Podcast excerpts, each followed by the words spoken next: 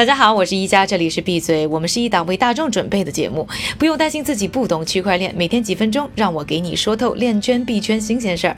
今天是二零一八年的六月十九日，星期二，大家早上好。今天我们要和大家唠叨的第一条要闻就是关于 EOS 的。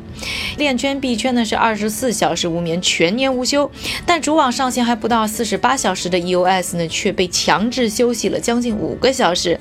事情是这样的，北京时间上周六的。傍晚，EOS 的网络呢出现故障，出块突然间暂停了。要知道，交易数据都是记录在区块上的，暂停出块就意味着所有的交易都无法进行，主网瘫痪。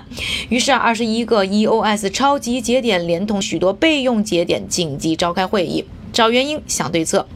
节点暂时被关闭。经过将近五个小时的奋斗，EOS 总算被成功解冻。故障原因呢是共识协议的一个漏洞，导致呢节点们在处理延迟的交易时呢不能达成共识。哎，这不能达成共识呢，在区块链上呢就无法进一步出块。虽然事情解决的还算是迅速。但比特币呢已经安全运营了九年，但被称为区块链三点零的 EOS 却在主网上线不到四十八小时就出了故障，实在是有点说不过去。其实呢，对于 EOS 主网的稳定性呢，链圈一直有争议，特别是没有任何的测试。之前我们节目呢也说过啊，中国三六零安全卫士靠发现 EOS 所谓史诗级的漏洞，名声和银子都赚到了。而要说啊，这次还只是刚上线，未来的路还长着呢，声称会更。快更强的 EOS 跑的程序，或者说中心化应用 DApp 变多以后，主网但凡出现一点问题，整个生态都不能正常运作。这就好像是今天的互联网突然全球宕机一下，别说五小时，五分钟都会引起国际性的恐慌。就像狗币的创始人 Jackson Palmer 推特上说的那样，这事儿一说啊，想不批评 EOS 都难。今天呢，我们要聊的第二条要闻要说到总部位于瑞士的国际清算银行，简称 BIS，他们在刚刚过去的周日呢，再次唱衰虚拟货币。在他们的年度报告当中啊，他们解释，任何形式的钱都需要保证两点：价格稳定和高效处理大规模交易的能力。但在他们看来，虚拟货币这两点都不具备。他们分析呢，进场的人越多，虚拟货币的信用和效率反而越低，因为他们依赖的分布式网络太脆弱了。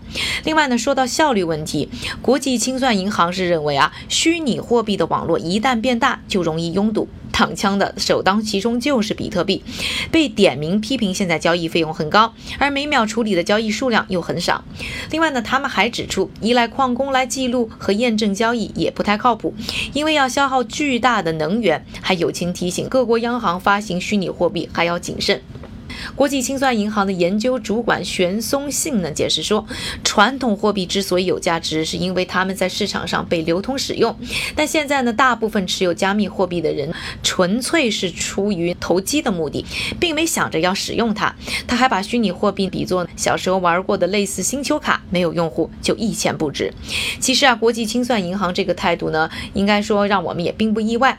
总经理奥古斯丁卡森特斯呢就曾放话说，比特币呢。是泡沫、庞氏骗局和环境灾难的结合体。各国央行如何理解，我们还要继续观察。不过，最近发生的，不管是交易所被盗，还是 E U S 的故障，似乎都不是好的反驳证据。大家到底有什么样的想法？也欢迎在我们的节目下方给我留言，一起探讨。说完今天的两条要闻之后啊，下面还是要请出我们的韭菜哥，为大家播放一组链圈和币圈的快讯，并和大家更新一下最新的币价走势。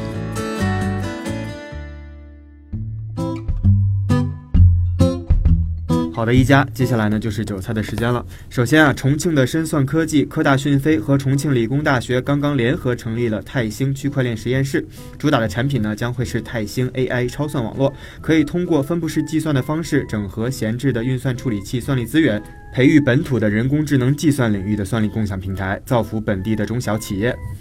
第二条快讯，上周啊，一加还说到，目前全世界只有区块链课程，还没有直接对应的专业。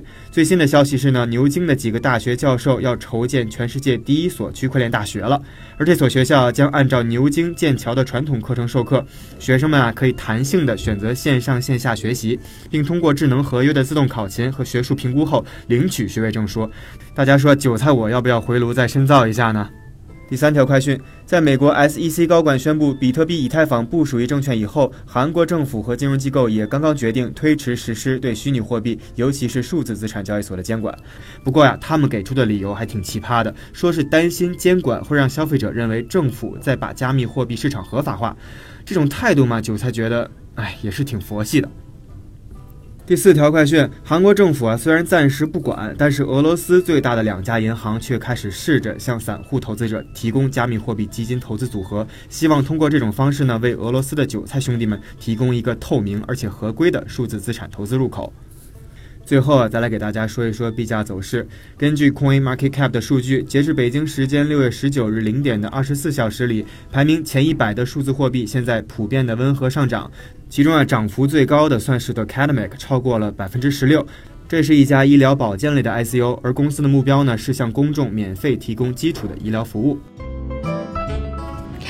感谢韭菜哥和大家分享的快讯以及最新的币价走势。感谢大家的收听，我是宜佳，明天和我继续一起闭嘴。